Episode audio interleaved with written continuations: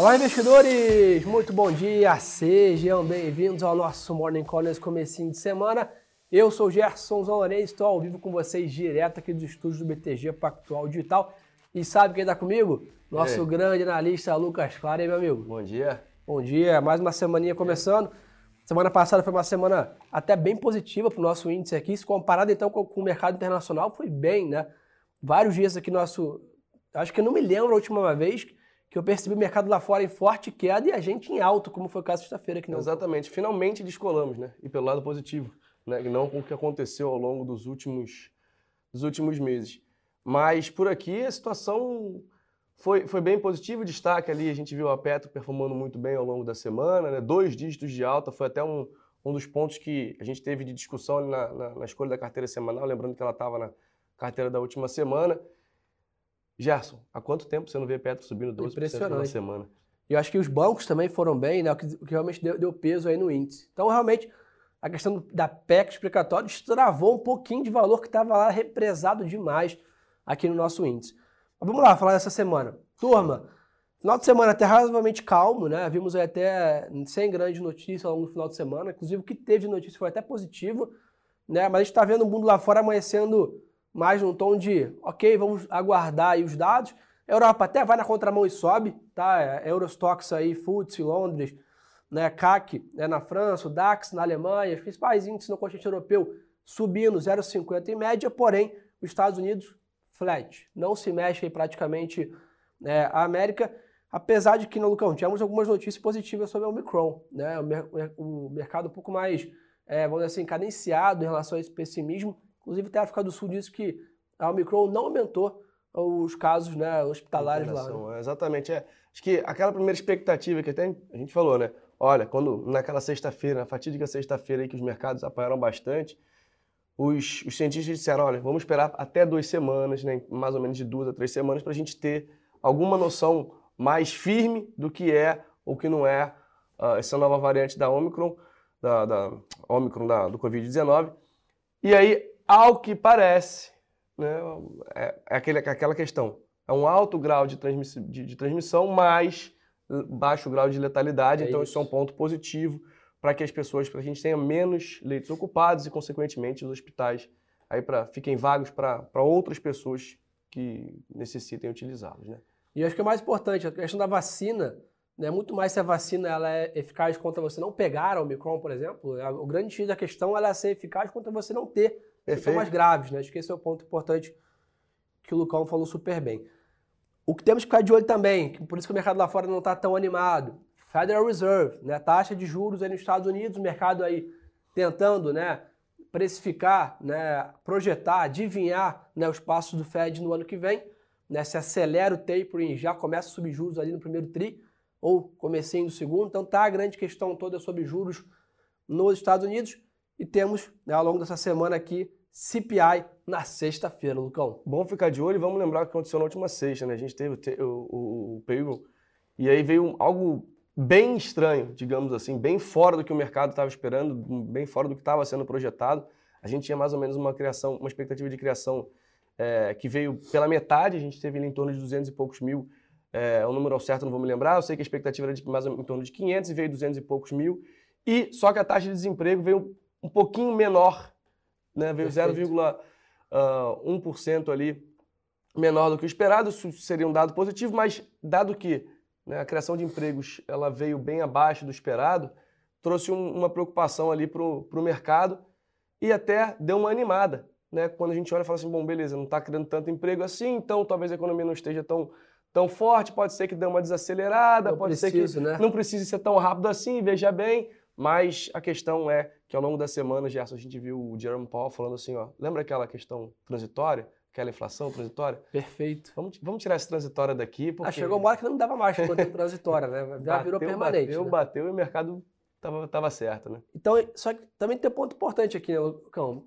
Importante entender que a Bolsa Americana está com 22% de alta não, no muito ano. Muito longe, muito boa. Né? Então, ou seja, naturalmente, né, o mercado mesmo dezembro e janeiro sendo mês tradicional, meses tradicionalmente muito bons para o mercado acionário americano, é normal nesse momento, diferente do nosso cenário, uma realização de lucro, um ajuste pontual, uma sobra de caixa para o ano que vem. Ou seja, deve ter alguma gordurinha para queimar o mercado global, sem dúvida.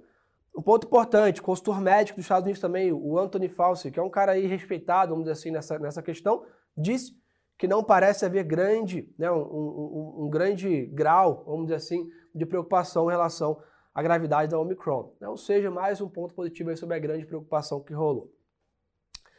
No mundo, pessoal, dólar não se mexe, renda fixa americana em compensação faz um rebound aí, sobe um pouquinho hoje a Treasury, próximo aí de 1,40. Petróleo, foguete de novo, né, Lucão? Lá vem ele. 2% de alta. 2% de alta, 68 dólares praticamente da WTI. Então é bom ficar de olho também é, nos dados. O que movimento do petróleo foi notícia que a Arábia Saudita elevou os preços, né? Ou seja, dado que não posso produzir mais, né? Então vou subir preço, né? Para potencializar minha, minha receita. Eu que tenho caneta, né? Exatamente. Metade em geral cai em Londres, em compensação, o minério de ferro tem alta. Então, pode dar um, uma força para Vale e companhia hoje, Lucão. Um bom ponto para gente que Vale também entrou na nossa carteira semanal, mas Gerson, final de semana o pessoal aí de que tem o olho de raio laser passou um sufoco, hein? Ah, é? Bitcoin, rapaz, Bitcoin. Deu um calor na galera? Fez aí um. Já, já que o mercado estava fechado, né, a gente tinha que ter alguém para chamar a atenção, né? O Bitcoin chamou a atenção, chegou ali a faixa de 42 mil dólares, o Bitcoin chacoalhou para lá, chacoalhou para cá. Chegou a bater quase 70, né, Lucão? Exatamente, a gente estava num patamar bem alto.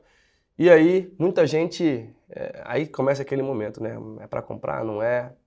Acho que momento de ter paciência e acompanhar também. A gente tem o Future of Money ali do pessoal da, tá na, na, na, exame também, então Costinha e essa Vol faz aqui. parte também dessa faz, classe gente, desse ativo. A gente já né? viu isso, né, Jéssica? Quantas vezes a gente já falou aqui? Se você abrir o gráfico do Bitcoin numa, num espaço mais longo, você percebe que quedas e altas né, dessa magnitude, dessa velocidade, são comuns dentro desse fazem, ativo. Fazem parte aí da, da dinâmica. E hoje mais um dia de queda aí, tá? Tá 47 mil dólares, como você comentou, chegou a atingir 42 no sábado. Uhum. Impressionante, né? Tá caindo 3,60 agora. Boa. Ao longo da semana, pessoal, tem pra gente ficar de olho. PIB do terceiro trimestre do euro, que está na terça-feira, e dados de inflação nos Estados Unidos, como eu comentei, o CPI de novembro na sexta. Então, terça e sexta esses são os dois dias. E é claro, a gente não deixar de comentar, mas já vamos puxar o gancho para o Brasil. Quarta-feira, dia de quê, Lucão?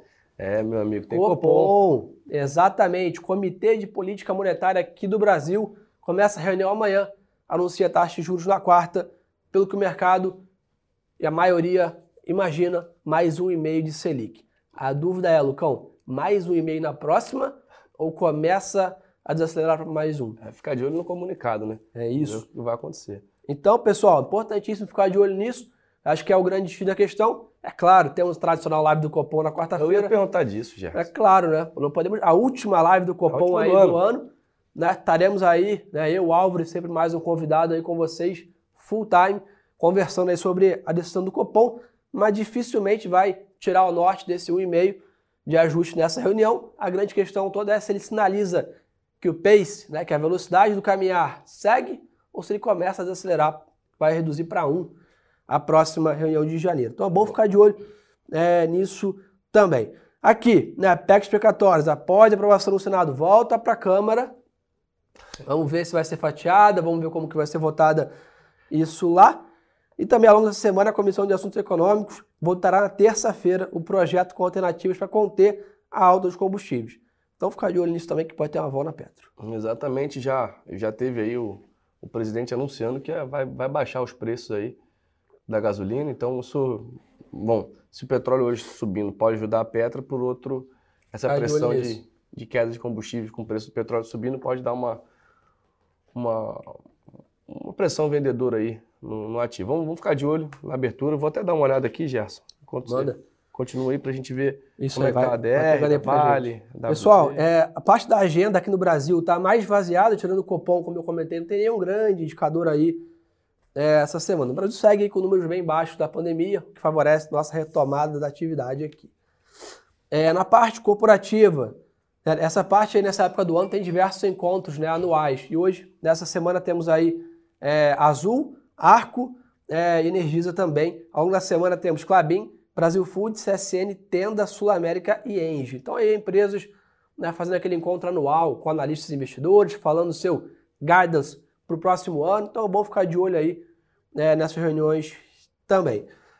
Eletrobras pagou 310 milhões aí pra, é, para o Passo Amazonas, de acordo né, para né, uma aquisição. E a S&P levou o rating da Marfrig para BB. E a EV da Embraer recebeu o pedido de 10 evolts, aquele carro, né, quase o carro voador, Carro né, voador. da Nautilus Aviation. Então, ou seja, a Embraer aí, a brasileira na vanguarda da aviação. Boa. Vamos só, lá, Lucão. Só passando rapidinho, Petro 0 a 0 Vale caindo 0,79 e o EWZ subindo 0,13 aí no, no pré-marketing. Legal. Fora. Então estamos no meio do caminho, né? Entre a É. Europa e Estados Unidos, estamos ali na... Estamos no 0 a 0 né? É Não isso. pra falar, né? Vamos ver o que o pessoal está querendo saber aqui, Lucão? Vambora. É, pessoal do YouTube, do Instagram, fique à vontade, manda as perguntas aí pra gente. Ah, pessoal, outro ponto importante aqui, os fundos imobiliários deram uma boa recuperada semana passada, hein? Eu acho que, de novo, né? Essa descompressão aqui da, da volatilidade, investidores começam a olhar o que está muito barato. E tem muito fundo imobiliário aí extremamente descontado, né? Os ativos de excelente qualidade, gestão excelente, sofrendo essa pressão de liquidez e alta de juros ao mesmo tempo. Então, para quem tem paciência, aquela brincadeira que a gente faz, né? Que a paciência, é a é- o mercado financeiro é a, é a transferência do impaciente pro, pro- Não vou falar outra palavra. Então, a ideia é que tem muita gente aí procurando bons ativos, né, Lucão? Não só em imobiliário, mas também em ações. Para quem tem mais paciência, que sabe que as empresas ou os ativos imobiliários vão superar a crise de qualquer maneira, são ativos de excelente qualidade, estão começando a fazer suas posições e esperando ano que vem, né, Lucão? Perfeito. É- é- Essa é a questão, Gerson. Acho que é entender o seu prazo de investimento, a sua estratégia de investimento. Né? Não, não dá para você, olhando para um prazo de 5, 10, 15, 20 anos, Perfeito. um ativo cair 10, 15%, você eh, se desesperar. Porque você não está esperando retornos de 10, 15, 20% para os próximos anos. Você está esperando que aquilo ali suba né, 100%, 150%, 200%, 300%. Então isso faz parte do jogo. Agora, para quem está operando curtíssimo prazo, a volatilidade de curto prazo também é um prato É cheio para fazer dinheiro e aí a dinâmica é totalmente diferente. É, tem que, tem que saber enten- é, entender muito bem até a sua tática, né? Exatamente. A sua projeção de risco, a sua capacidade de aguentar a volatilidade. Então, acho que esse é um ponto importante. Que a gente sempre fala até sobre criptos, né? Quanto que você está preparado para entrar nesse Perfeito. universo, que é magnífico, mas tem as suas características bem específicas. Pessoal, perguntando bastante sobre varejo em geral. O setor de varejo vem sofrendo bastante, né, Lucão? Magalu, Via Varejo, todos ali, grande queda, né? É, essa conversa de que a gente olha, né, a inflação, por um lado, andando, né, alta de juros, ou seja, mais difícil de você pegar um crédito, as famílias mais pressionadas. Então, é, você começa a mudar aquele fluxo de, bom, eu vou comprar uma geladeira nova, pro, eu vou consertar minha geladeira. E aí, é- é- essa dinâmica de curto, de médio, curto, médio prazo, né, é, piora muito para as varejistas, lembrando que elas tiveram um, um, um 2020 ali. Muito bom, né? Exatamente. E aí, para você lembrar, o seguinte, o Brasil, né, a grande maioria dos seus produtos é importado, né? Então a gente importa muita inflação do mundo.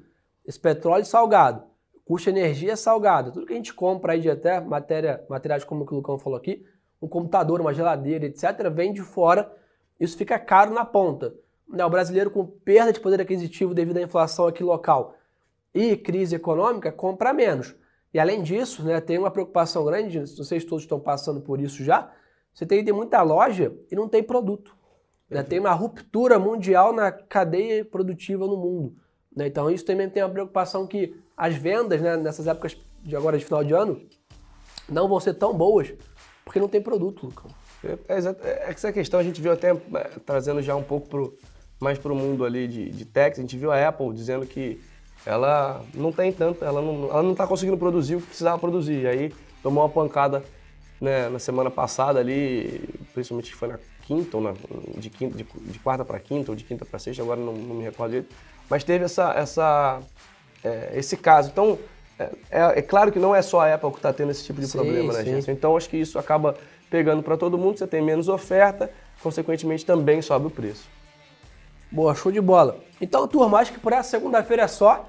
E lembrar com vocês, então, temos Copom na quarta-feira, dados de inflação nos Estados Unidos na sexta, aqui no Brasil de olho na PEC dos precatórios que voltou para a Câmara para ver esse avanço. Ainda tem que votar o orçamento esse ano. Então, é bom ficar de olho nisso, Lucão. Quarta, Copom. E quarta-feira, live do Copom, junto com a decisão, a Selic deve subir mais 1,5%. Boa. Lucão, obrigado, meu amigo, pela parceria de sempre. Daqui a pouco te encontro lá na sala. Vamos operar junto com o Lucas Claro e com o time todo Otinho lá. E o Lucas Costa também. O time todo aí de análise técnica com vocês, operando no mercado. Obrigado pela audiência de todos. Uma ótima segunda-feira de negócios a todos. E lembre-se, turma, que o melhor ativo é sempre a boa informação.